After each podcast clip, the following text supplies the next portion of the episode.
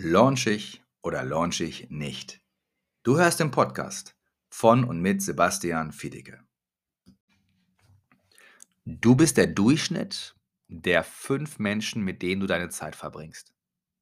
Okay, das haben sicherlich die allermeisten schon gehört, die sich mit Persönlichkeitsentwicklung schon ein bisschen länger beschäftigen.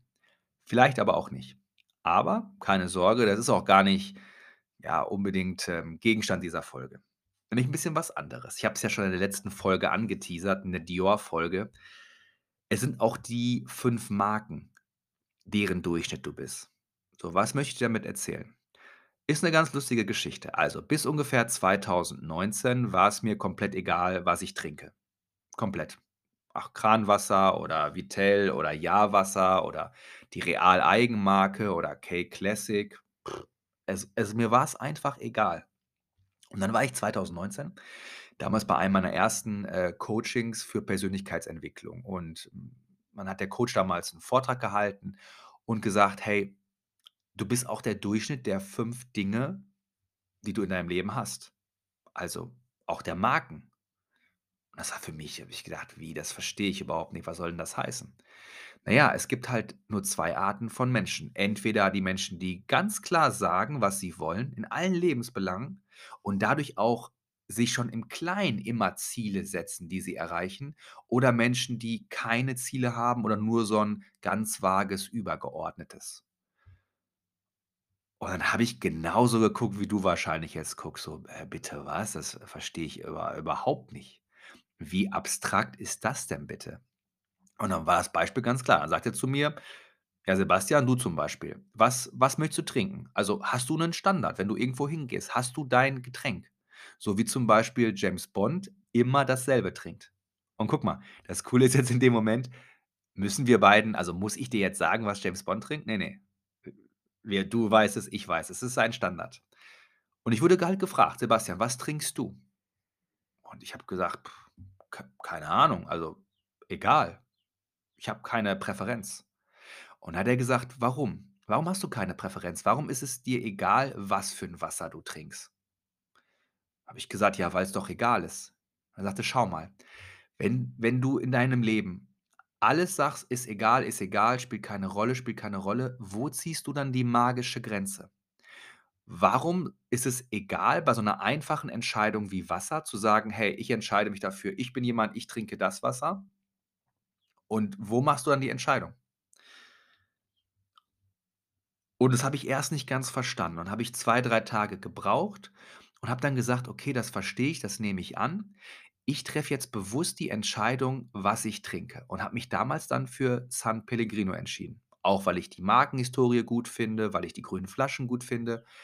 Und seitdem ist das so 'n bisschen auch zu meinem Markenzeichen geworden. Ich trinke San Pellegrino. Natürlich, wenn's mal in 'nem Restaurant kein San Pellegrino gibt, dann stehe ich jetzt nicht erbost auf, ähm, aber wenn es das gibt, trinke ich das. Und es ist mein Standard geworden. Und dann ist Folgendes passiert. Auf einmal hatte ich da schon mal ganz, ganz große Klarheit in meinem Kopf. Ich trinke San Pellegrino. Ich habe mich das gar nicht mehr gefragt. San Pellegrino ist auch teurer als anderes Wasser und das hat sich schnell egalisiert. Auf einmal habe ich gemerkt: „Okay, ich brauche mehr Geld für mein Wasser. Hm, okay, dann muss ich mehr Geld verdienen.“ Und dann der nächste Punkt.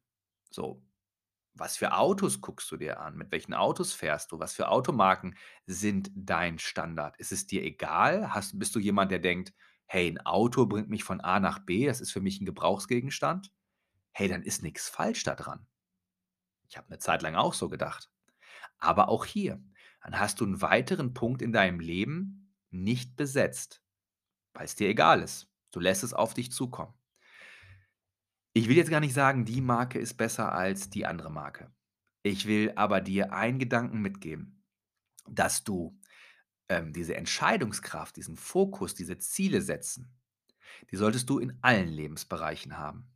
Denn dann wirst du schlagartig viel, viel glücklicher werden, weil du dann, ähm, entscheidest, was deine Standards sind.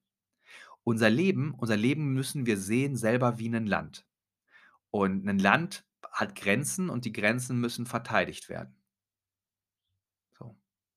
Du musst genau wissen, wo deine roten Linien sind und was dein Land ausmachen soll. Also, das geht los bei, wie gesagt, welches Wasser trinkst du? Wann hast du Kundentermine oder nicht? Hast du sonntags frei oder nicht? Bringst du deine Kinder ins Bett oder nicht? Frühstückst du mit deinen Kindern mit oder ohne Handy auf dem Tisch? Hörst du Musik oder nicht?